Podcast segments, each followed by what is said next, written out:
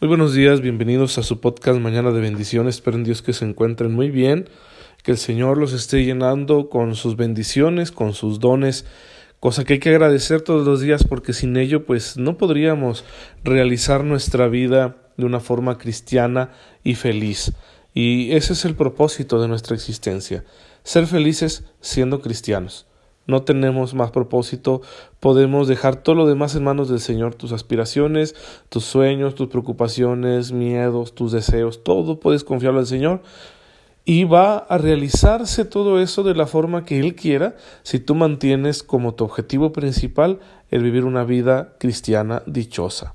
Y bien, pues para ello es necesario que ubiquemos nuestra realidad como pecadores porque el verdadero obstáculo a nuestra felicidad es ese, el pecado, la concupiscencia, la inclinación que tenemos al mal, a apartarnos de Dios y a dejarnos envolver en marañas de egoísmo que causan tanta infelicidad en nosotros mismos y en aquellos que nos rodean. Precisamente hoy vamos a hablar de la cuaresma, un tiempo en el que la Iglesia nos invita con especial énfasis a que ubiquemos nuestra realidad de pecadores y hagamos penitencia para mostrarle al Señor nuestra disponibilidad a que Él haga su obra de santificación en nosotros. Y lo hacemos siguiendo su ejemplo. Fíjense cómo en los Evangelios hay una, una revelación muy interesante acerca de la solidaridad de Jesús con los pecadores. Cuando leemos los pasajes del bautismo de Jesús, lo encontramos formado en la fila de los pecadores que acudían a Juan el Bautista para que los bautizara con un bautismo de penitencia en señal de que querían cambiar de vida. Y uno se pregunta, si la revelación, si la escritura, si la iglesia dicen que Jesús no tiene pecados, ¿por qué Él se forma ahí con los pecadores? Entonces teológicamente hay una verdad muy importante y muy bonita. Es que Jesús, aun siendo un ser humano perfecto sin pecado, se hace solidario con los pecadores. Quiere compartir la suerte del pecador. Es el gran amor que Dios nos tiene, porque no solo se hace hombre, sino que comparte la suerte del pecador. No se aparta de la comunidad de los pecadores que abarca toda la humanidad. Ahí cuando va a iniciar su ministerio a partir del bautismo, porque el bautismo es su unción mesiánica, es donde la divinidad manifiesta abiertamente que ese hombre Jesús es el Salvador. Entonces desde ahí se hace solidario con los pecadores. Pero luego hace penitencia, como todos los pecadores estamos también llamados a hacer penitencia. Después de su bautismo el Espíritu Santo lo lleva al desierto. También nos lo cuentan los evangelios. Y allí ayunó, se privó de algo necesario porque cuando nos privamos de las cosas, dejamos de sujetarnos al mundo y aparece nuestra única, verdadera y real sujeción, que es a la voluntad de Dios. Efectivamente, en el desierto, uno depende de la voluntad de Dios y de su providencia, porque las cosas no están al alcance. Lo necesario para satisfacernos no está al alcance la comida, el agua, el techo, etc. Es un lugar donde no hay ruidos. Vivir una vida ajetreada, llena de ruidos y distracciones, nos impide en gran medida escuchar la voz de Dios. Y en el desierto experimentamos la soledad, el saber que hay un misterio en nuestro ser que no se va a resolver en ningún tipo de relación. Un gran consuelo en esta vida es que estamos juntos.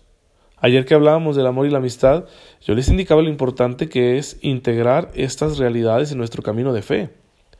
El amor, el amor que yo siento, amor apasionado, romántico, si tú quieres, por una persona.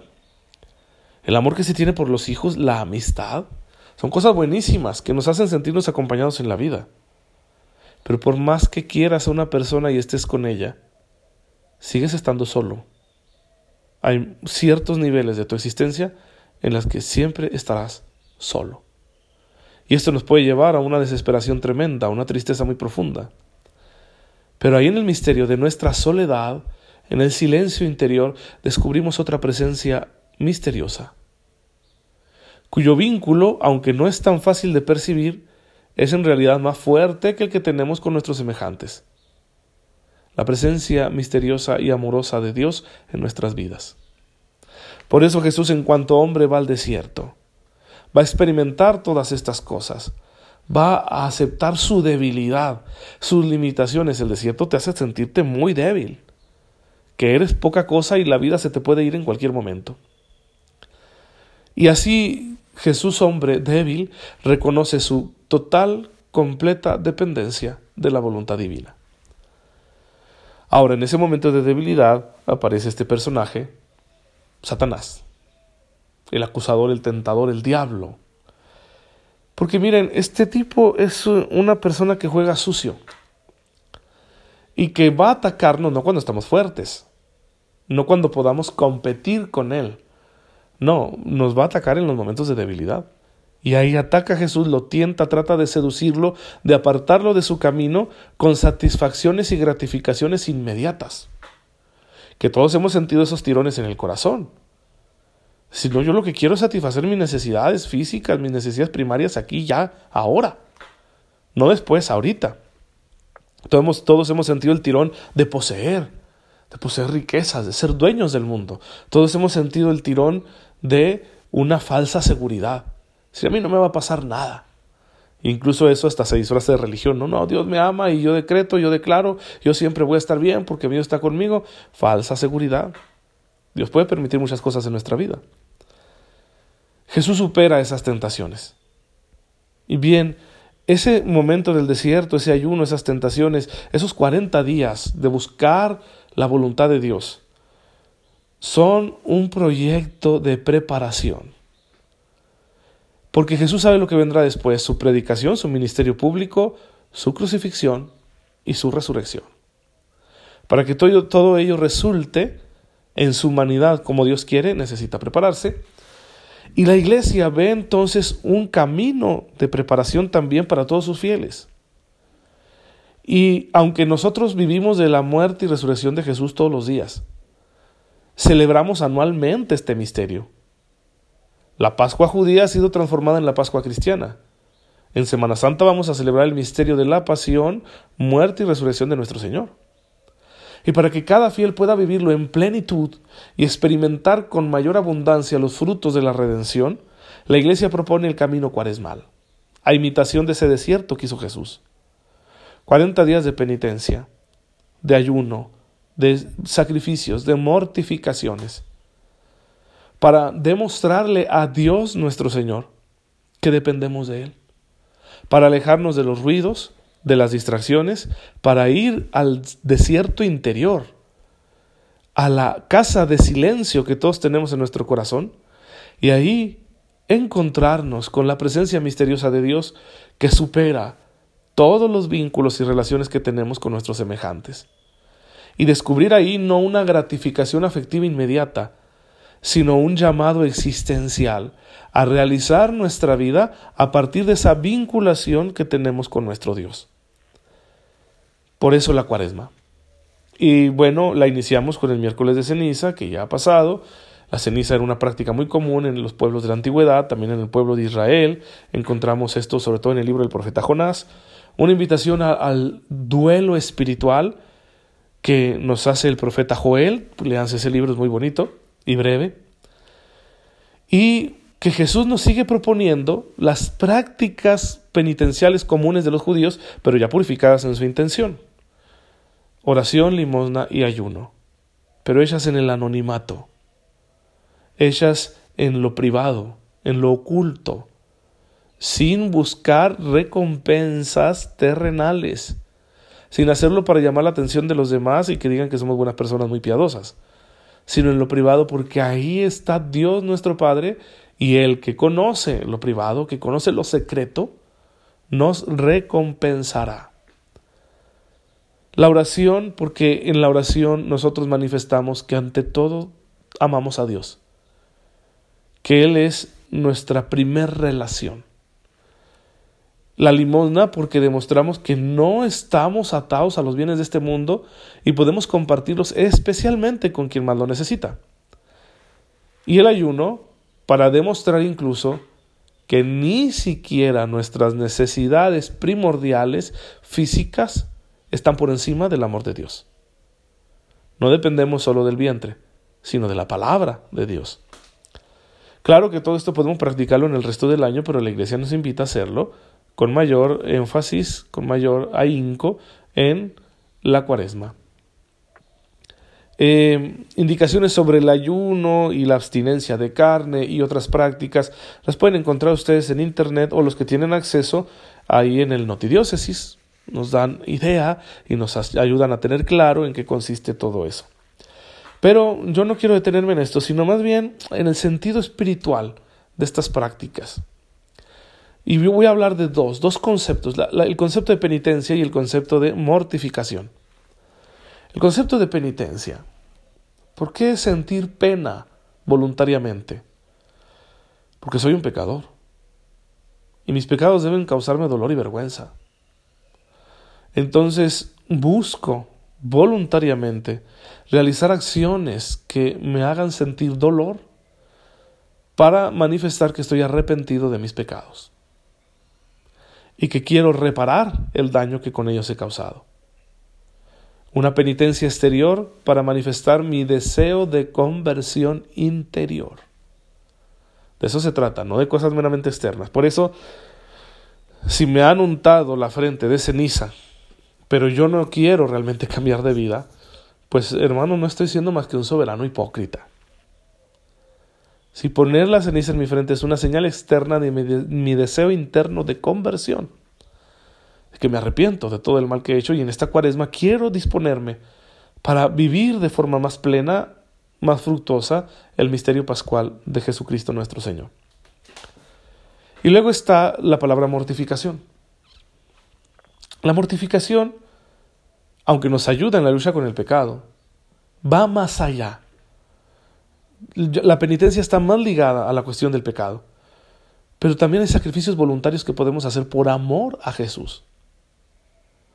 Porque por amor a la persona se hacen sacrificios. Vamos, un niño pequeño, si se ha portado mal, recibe un castigo y lo acepta. Pues es que se portó mal. Eso sería la penitencia. Sin embargo, un niño pequeño también puede hacer sacrificios. Vamos a ahorrar el dinero que le dan el domingo a sus papás durante un tiempo para comprarle un regalo a su mamá. Ahí viene el 10 de mayo. Sí, pensemos en esto en nuestras madres, tanto que las queremos, pero no siempre sabemos demostrárselo. Eso no es porque el niño se haya portado mal, es un sacrificio voluntario. Se mortificó, murió al deseo de quizá comprarse un dulce, un juguete, gastar su dinero en cosas de niños. Murió, hizo morir ese deseo por un deseo más grande, mostrarle amor a su madre. Esa es la mortificación.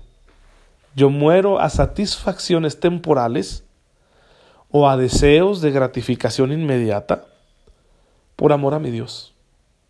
¿sí? Y, y la mortificación tiene como dos dimensiones.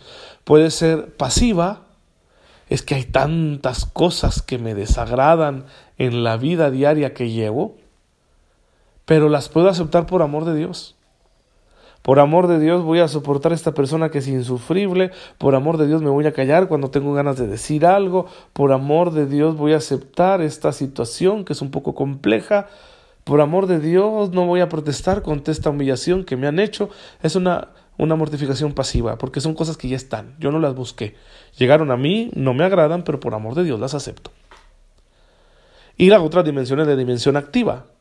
Pero yo también puedo buscar estos sacrificios. Hoy no me voy a comer otro plato de frijoles. ¿Por qué? Porque quiero mostrarle mi amor a Dios. Diciéndole, Dios mío, es que mi voluntad está en ti, en amarte a ti por encima de todo lo demás. ¿Cómo me agradaría comerme otro plato? Sí, sin duda, me gustaría mucho, pero yo voy a renunciar a ello por ti. Esta mortificación ha de practicarse de manera razonable, ¿sí? No se trata de exagerar y llevar una vida de pura abnegación y renuncia, no, sino que sean actos de amor, actos de amor pequeños, como un niño que quiere mostrar amor a sus padres. Y si tú quieres practicar la penitencia, el ayuno, la mortificación, Conviene mucho que acudas a tu confesor, a tu director espiritual, a tu párroco, para que te ilumine, porque muchas veces estamos desenfocados. Y hay gente que quiere hacer mil sacrificios, pero que no tiene ningún sentido. Yo voy a caminar de rodillas desde esta cuadra hasta la siguiente para que Dios perdone mis pecados. Pues sí, hermano, está bien, o sea, por mí camina más cuadras de rodillas, pero oye, tú tienes ahí un familiar al que no le hablas. ¿No crees que el Señor te está pidiendo primero que hagas eso y después lo demás? Entonces un director espiritual, un confesor, un párroco nos va a ayudar a ubicarnos. No sea que estemos tratando de agradarle a Dios a nuestra manera y no de la forma que Él nos pide. ¿Sí? Entonces la penitencia, el ayuno y la mortificación han de practicarse según nuestro estado de vida espiritual, porque en él Dios nos está pidiendo conversión en algún área de nuestra vida.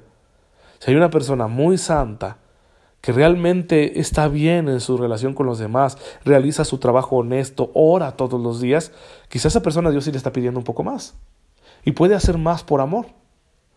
Pero si tú y yo andamos navegando con la mediocridad espiritual y tenemos por ahí un rencor, un resentimiento, o hemos sido deshonestos en nuestro trabajo, o en fin, no, pues entonces el Señor nos está pidiendo otras cosas. Y una última idea, cuando hablamos del ayuno, eh, eh, suele aparecer esta, este comentario, que ya lo decía también San Juan Crisóstomo, pues que no tiene sentido ayunar y abstenernos de carne si mm, no ayunamos de, de la murmuración con el prójimo está bien, o sea, ese pensamiento está muy claro, pero que no nos vaya a dejar la mala idea de que entonces en esta cuaresma voy a ayunar de comer carne humana, pero el resto del tiempo sí puedo, ayun sí puedo comer carne humana. Pues no, sí, no, o sea, es que ese, ese ayuno es permanente. El ayuno y la abstinencia de carne son obligatorios solo en la cuaresma, pero el ayuno de comernos al prójimo, ese es de toda la vida. No hay un solo momento en que esté permitido hablar mal del prójimo y faltarle a la caridad. Así que que nos quede bien clara esa idea. Bien hermanos, pues yo les agradezco su atención, espero que estas ideas les ayuden en su camino espiritual para vivir santamente esta cuaresma que Dios nos está concediendo poder disfrutar en estos días. Bendito sea, Señor, porque con tu palabra iluminas nuestro camino y con las indicaciones de tu iglesia nos ayudas a estar siempre en comunión contigo. Concédenos tener un espíritu contrito para que nuestras penitencias exteriores tengan sentido y así podamos agradarte con todo lo que hacemos en nuestra vida. Tú que vives y reinas por los siglos de los siglos. Amén. El Señor esté con ustedes. La bendición de Dios Todopoderoso, Padre, Hijo y Espíritu Santo, descienda sobre ustedes y los acompañe siempre. Nos vemos mañana, no perdona, hasta el lunes, si Dios lo permite.